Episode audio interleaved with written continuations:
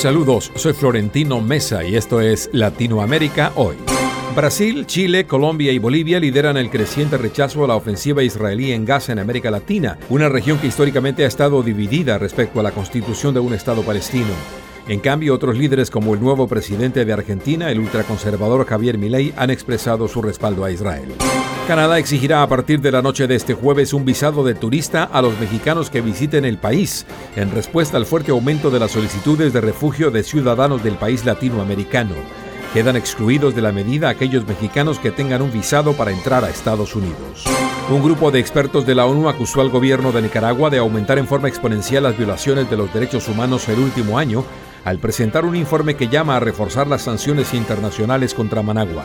El régimen sandinista descalificó dicho informe. El gobierno del presidente de Guatemala, Bernardo Arevalo de León, presentó hoy una denuncia penal y una solicitud de antejuicio contra la fiscal general de su país, Consuelo Porras Argueta, por el supuesto delito de incumplimiento de deberes.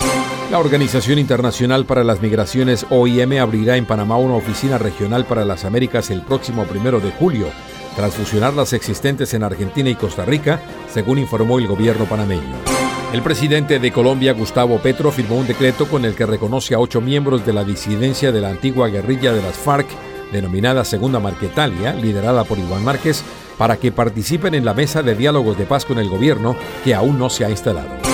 El presidente de Venezuela, Nicolás Maduro, aseguró que la propuesta de cronograma electoral firmada por varios sectores es más incluyente que los acuerdos suscritos entre el gobierno y la opositora Plataforma Unitaria Democrática en Barbados y en México.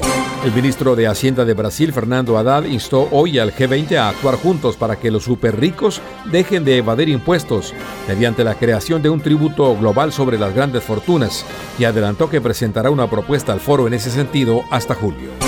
Así está Latinoamérica hoy.